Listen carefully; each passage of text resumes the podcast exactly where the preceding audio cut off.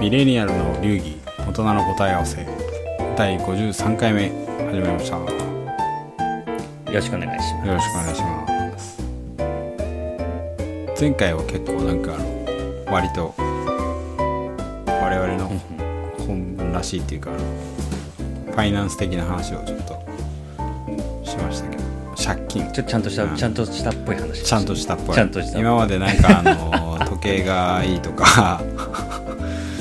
なんとかいい趣味みたいな話をまあね、楽しいです。やってきたんですけどまあまあせっかくならあの会計とか財務系の話をすることで前回は。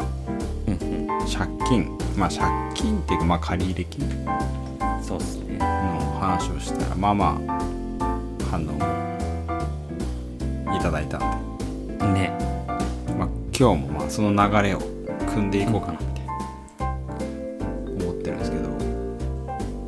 なんかあれですよね最近、まあ、それこそミレニアル世代じゃないですけどうん。親の世代であんま聞かなかったと思うんですけど結構起業したりとか事業始める人とか結構多いじゃないですかあの、感覚的にもうん、前、そう、我々の親の世代、そこと比較すると、だいぶ増えてるんじゃないかなっていう。例えば、普通になんか、ちゃんとした会社を起業して勝負かけるっていう企業うんもあれば、もうちょっとなんかライトな副業ああそうですねという形で、そうそうそうそう、まあ、個人で副業やる人もいれば、あのね、一応なんか法人持って副業、うん会社を起こして副業してる人っていうのも、僕の周りでも出てきてて、そう、結構身近になりつつあるんじゃない？そうですね。なんか割とまあテクノロジーの進歩もあるだろうし社会的にもその働き方改革じゃないけど副業もね結構解禁されてるとこも多いし。う。ん。まあなんかいいっすよね。そういった意味ではね、うん、間違いなく増えてますね。でまあそのねあれですもんね。事業起業したりとか事業スタートするときにやっぱお金とかいるんで、まあ、前回はその借入金の使い方というかまあ個人で借金っていうとなんかこう家買うのにローン組んでみたいな話から事業だったらうん。借り入れって必ずしもそんな悪いもんじゃないよみたいな話をそうですね、いくつかのポイントで、うんあのー、会社を回していく運転資金、うん。としての借り入れやったりとか、まあ、今の企業の話創業。資金、うん。としての借り入れの話ですよね、そんな感じで話しましたね。で今日はあれですよね。なんかそのまあ事業スタートするとか言わたった時に、まあ、それ以外のお金もあるだろうっていうこうんうん。とで、まあ借り入れいきなりまあ借り入れされる方もいるとは思うんですけど、うんまあ、よく対の概念的な感じで出てくる資本金？そうですね。出資っていうやつですね。そう。で会計上は資本金そう。ですねとしてそうそうそう。計上されるものですね。で意外となんか自分ねあのロッキーさんとか私はまあその勉強したからなんか割と当たり前みたいになってますけど意外とこう、なかなかそもそも何なのみたいな。確かに。あると思うんでまあ、ん。今日はその借入金に対しての資本金みたいな話をちょっと解説って借入ことじゃない金企画でやるとね、そうですちょっね、と分かりやすいかなっていうう。ん、話をしていければ。ところで。うん。うん。と思うんですけどもうなんか私なんかよりもねロッキーさんの方が 事業仕事業には、ね、どっちも使ってる使ってるんで。それはまあなんかこう砕けた感じの解説解説っていうかまあ話を聞ければいいなって僕はちょっと期待してるんですけどそうっすね。もうなんか僕もなんかあんまり難しい、小難しい話するとね、やっぱね、なかなか僕自身もようわからなく喋ってまあね小難しいのはまあウィキペディアとか本を読んでもらえればいいそうそうそうそうそう。なんかざっくりどんな感じかっていうのニュアンスが伝わればいいかなと思うんですけど。そうですね。まあ、なんか前回そうまさに話したのは借入金創業資金としての借入金みたいな話をして、うん。まあ、なんかもうちょっとなんか振り返るとまあ会社を始めますよって言った時にね、まあ、何の会社を始めるかにも本当よるとは思うんですけど、まあ、例えば一番わかりやすい、まあ、例えば八百屋とかでもいいんですけどうん。物を仕入れて欲しい人に売るっていう商売を始める時はやっぱりその最初に物を仕入れるところからじゃないとがしないとあの事業始められないので、そう最初にねスタートのために仕入れるお金が必要ですと。うん。でそれに対してじゃあお金どうしますかっていう時にあの、ね、世の中の仕組みとして銀行っていうところがあって、貸してくれますよっていう話をなんか前にしたと思うんですけどなんか先にその借り入れのじゃあ借り入れってお金を貸してくれることですけどなんか一つねあの借入金の特徴ってなんだろうなっていうところから話すと面白いかな面白いというか分かりやすいかなと思って、借入金の特徴分かりやすい特徴の一つがまず一つは、まあ、お金はね普通に貸してくれるんですけどあのまず一つ返さなきゃいけないっていうのがそうっすよねあの分かりやすい特徴。貸した金は返さないといけないですね。借りた金は借りた金返さないといけない。貸してもらったんだったらまあ当然返しましょう、うんで、まあ、大体借り入れってあの契約ね、あのー貸借の契約を結ぶ時に期間。そうですよね。いつまでも返さなくていいんだったら100年後に返すわみたいな。困っちゃう契約結んじゃえば、うん。もう死んでるし知らねえよ。みたいな話もできちゃうんで。大体期間を設定する。うん。でまあ短期だともう超短期だとね本当にあの言うなればあの譲渡性要求みたいな感じでもう本当に数日もありますけどまあもう大体そういう短期だとまあ1年単位ぐらいじゃとわかんない。1年2年3年とか、まあ、5年ぐらいまで短期っていうのかなわかんないですけど。で、まあ、長くなっても10年とかを超えてくるとちょっとずつ長くなってくるみたいな、いう感じで、まあ、期間を設定しますと。うん。いつまでに返してくださいねってやつそうですね。これがまず一つそうですね。いつまでにかは必ず返さなきゃいけないっていうのが借入金の特徴。まあ当たり前です。約束で。約束す。るでもう一つの特徴がまあこれない場合もまああるとはあるんですけどあのまあただで貸してくれるわけじゃないんでね。まあねもうそうだ貸してる方がもももう完全にただで貸して事前事業になっちゃうんで、まあ、ビジネスとしてやってるんでまあお金を払いますと費用を払います。とまあ利息ってやつうです、ん。大体まあ普通には支払い利息って利息が、えー、とついてきますよのが、まあ、もう一つの特徴かな。大体これが、まあ、借入金は利用する場合にの、まあ、特徴というか発生すること。うん。としては返さなきゃいけないっていうのと利息を払わなきゃいけない。大体払い方は年何パーセントみたいな感じで契約うん。は普通しますけど、まあ大体月ごとですね。月ごとにそれを、まあ、順に等分して支払うと、いうのがこれまた一般的なんじゃないかなっていうまあ一応なんか、まあこの2つが大きいんですけどもう1個だけ挙げとくと場合によって担保を提供求められるっていうことがあるかなっていうことですかね、あのもう何の信用もないチャランポラン僕が「えーい」っつって銀行に行って「金貸してよ」みたいな言った時に銀行金貸してくれるかっていうとお前何者だっていうと、まあいろいろ説明してね信用取ればいいんですけど、まあなかなか取れない時にはもし資産を持ってたらじゃあそれを担保にお金貸してねみたいなうん。ことがまあできなくもない、まあ、個人で借りるときにローンローンで借りるときに場合によってあの買う予定の建物とかが担保に入るみたいな。ああまあそうですね。個人で借りるんだったらまあその人がどんなチャランポランでもチャランポランでもっていうかまあね。資産としてはその人の性格に関係なくマンションとか。残りますからねそう。まあそれももしかすると特徴かもしれないですね、まあ場合によって必要になることがっていうぐらいですけど、うん。そう。なんでまあ借入金はこんな感じですと。いうところでまあこれであの事業を借りて進められますよ、うん。っていうところになりますと。で、あのまあこれがまず借入金の話なんですけど、でただあのさっきあのアポロさん金うん。出資っていうのがありますよね。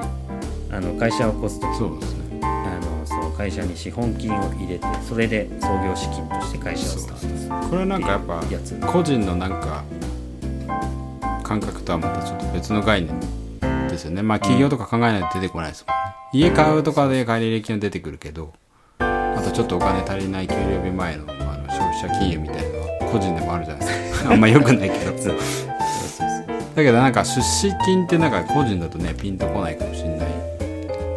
うん。可能性ありますけど。会社うん。そう会社っていうねあの一つの箱といいますか形を作ってそこにお金を入れてあの最初の、ね、準備資金であったりとかスタートするためのお金にするっていう形で会社にお金を入れてあげることですよね、になりますとでじゃあ借入金と比較してこうじゃあこの出資金って何ぞやっていうところで借入金との比較でうん。あのその特徴を見ていければ面白いかなっていうふうに思ったので、じゃあし借入金との比較で資本金出資に対するお金って何の会社に入れるお金は入れるお金なんですけど、うじゃあ借入金と何が違うのってとこなんですけどこれの一番分かりやすい特徴は比較で言うとまず返さなくていいまさに逆ですよね。そう。借りたえるわけじゃないから返さなくていいっ必ていうのがすごい大きな特徴。で一つあると。でもう一つそのさっきのと比較で言うとあの利息っていう概念がないっていう。まあそうですね。利息も発生しない。っうん。ていうところがこの借入金との比較でいうところの会社にお金を入れる上での出資金と出資金という形での特徴。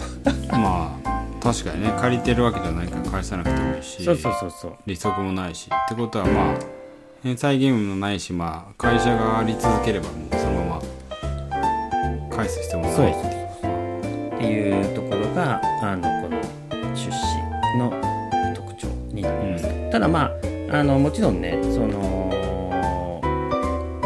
えっ、となんだ。ただでお金を入れてるわまあ、意味意味合いとしては会社をの一部を買うっていうことなんですよね。うん。そう。持ち持ち金を所有権ですよね。そうそうそう。例えばその会社がこれちょっと難しい概念ですけど100万円の価値があったとしてあの50万円お金を出資しました。返さなくていいからあげるって言った場合は、まあ単純計算で100万円の会社に対して50万円で分を買いましたみた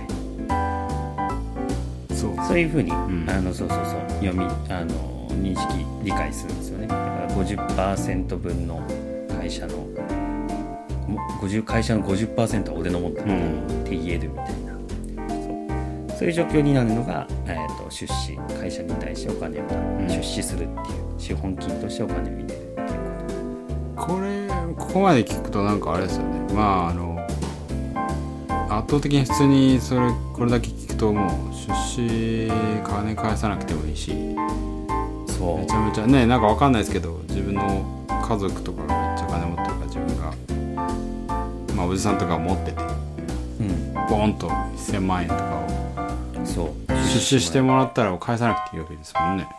そしたら結構ねちょっとリラックスしちゃうんじゃないのかなってそう。思っちゃうんですけど。いやでもねマジです。そう。でしやっぱ全然違うんですよね会社をじゃあ長く安定して経営するっていうことを考えると例えば借入金3年で返さなきゃいけない借入金、まあ、1年の方が分かりやすいから1年で返さなきゃいけない借入金借りって会社やるともう1年後には返済に迫ってるんで超緊張感ですよね。タイムリミットがそうですよね。そう。100万円借りてでその100万円仕入れてでじゃあ売り値あの利益30%乗っけて130万円で売らなきゃいけないうん、差し迫った1年後直前にまだ半分しか売れてねえよってなると やべえっつってまだ返済資金ないんだけどって言ってお尻に火が。あの返すそうそうやばくなるっていうまああの緊張感出ますよね。で対してあのお金そうなんかお金持ちのとかね農地さんからポンって1000万円入れてもらってそれで事業を運営すると返さなくていいんで、うん。めちゃくちゃ経営の安定感が出るんですよね、もう腰据えてやりたいことできるっていうか、もうじっくり考えていい方法、まあ、時間の制約がなくなるんでねできるっていうのでそう。正直ねあの天と地ほど安定感は差が違いますね。そう。なんで、まあ、正直出資金の方が会社を経営する上では正直めちゃくちゃやりやすい。うん。っていうのがまあまあなんていうんですかね。あの経営側の経営的な視点で言うとね、めっちゃいいこと尽くしな感じがしますね。出資金っていうか出資してもらっことて経営の安定感っていうところだと、あのー出資金の方が断然強いっすね。うん。返さなくていいんだもん。利息も払わなくていいしっていう。確かにね。費用かかんないしそのタイムリミットもないし。そう。でもやっぱ当然ですけどさっき言った通りなんかちょっと落とし穴うんがもしかするとある場合がある。うん。のが、あの出資金の特徴で、まあ、家庭中と、まあ、他人であったりとかおじさんであったうん。さっきのおじさんであったりとかって別の人からお金を出資してもらって、まあ、その分だからお金出資した分この会社についての権利っていうか、そう。まあ正確にはあの株式という形で所有権を渡すみたいな感じになって持ち主になってはいただくわけですね、その人もお金を出した人もこの会社に対の権利者持ち主であるっていう仕組みになる、まあ、売るっていう会社のっていう感じになる会社の権利。なるんでまあ言うなれば物言えるようなんですよ。そうですね。だから逆に言うと借り入れの方がドライっちゃドライですもんね。借りればそう、約束通りに返しとけば文句を言われるそうなんですよ。基本的にもちろんねあの借り入れ受ける前に会社の事業説明とかしてこういう感じでやっていきますよってちゃんと説明した上で借りるんですけど結局あの貸す貸さない貸す側がそれをどう理解して貸すかを判断したっていう貸す側の責任もあるので、まあ、結局ねお金の使途について一応まあ借りたし貸した側はそれ以上あの返してもらう期限が来たらっていう権利契約上の権利しかないんで、そうまあ基本的には物を言わない。まあもちろんね条件とかつけてねなんとか制限条項とかうん。つけたりもする時もありますけど基本的にはそう。返せ期限が来たら返してねしか言えない。うん。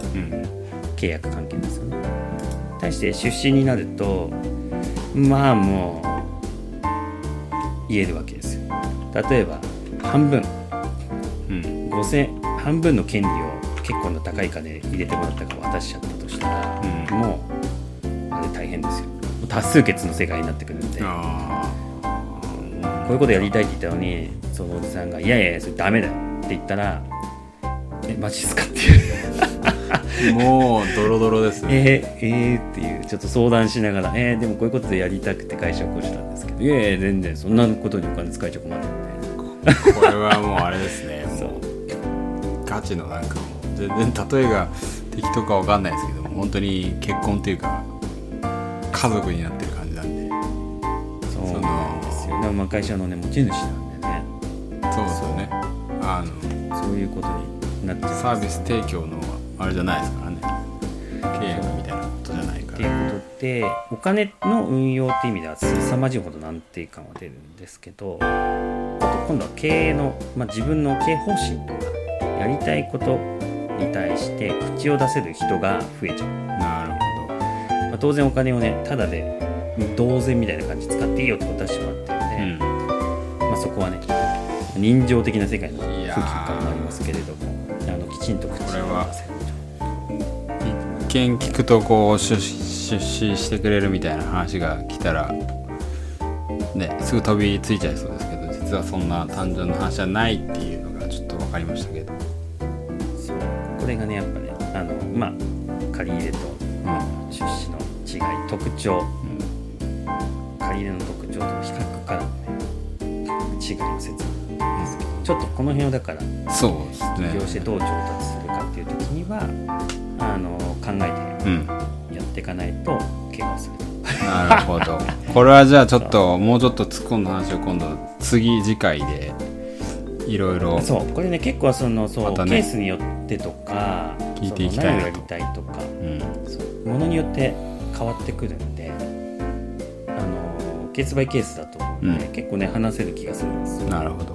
これは結構まあ私人によっても意見違ったりするし。うん個人的にもちょっと聞いてみたいし多分まあね今からもしかしたら聞起業とか事業を始めたいなって人には結構面白い話だと思うんでまあ今すぐ始めなくてもねこれは知ってた方がいい知識だと思うし。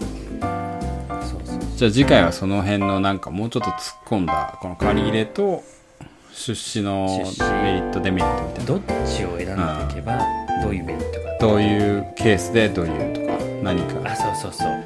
多少ね人によって意見違うんで、僕のそうですね。あの独断と偏見的なあまあ経験則もありますけども。はい。そうそうそう。経験則からこういう場面だとこうの方がいいよっていうのをちょっとなるほど。これはちょっとケーススタディ的な感じで、はあのい、お話しでき人生シャレオツになりそうな気がしてきましたねこれ。起業したい人にはね。そうですね一つを参考になるかもしれないので、ぜひ。じゃあちょっと次回。そうですね。今日はまあこんな今回はこれぐらいにして次回もぜひはい。聞いてください。ということで。はい、はい。よろしくお願いします。はい、じゃあまた。じゃあまた